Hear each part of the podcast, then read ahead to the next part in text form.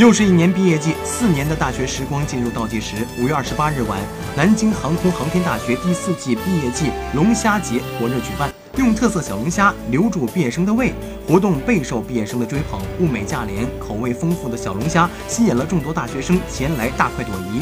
看着一大盆的龙虾出锅，排起长队等候的师生们被馋得直流口水。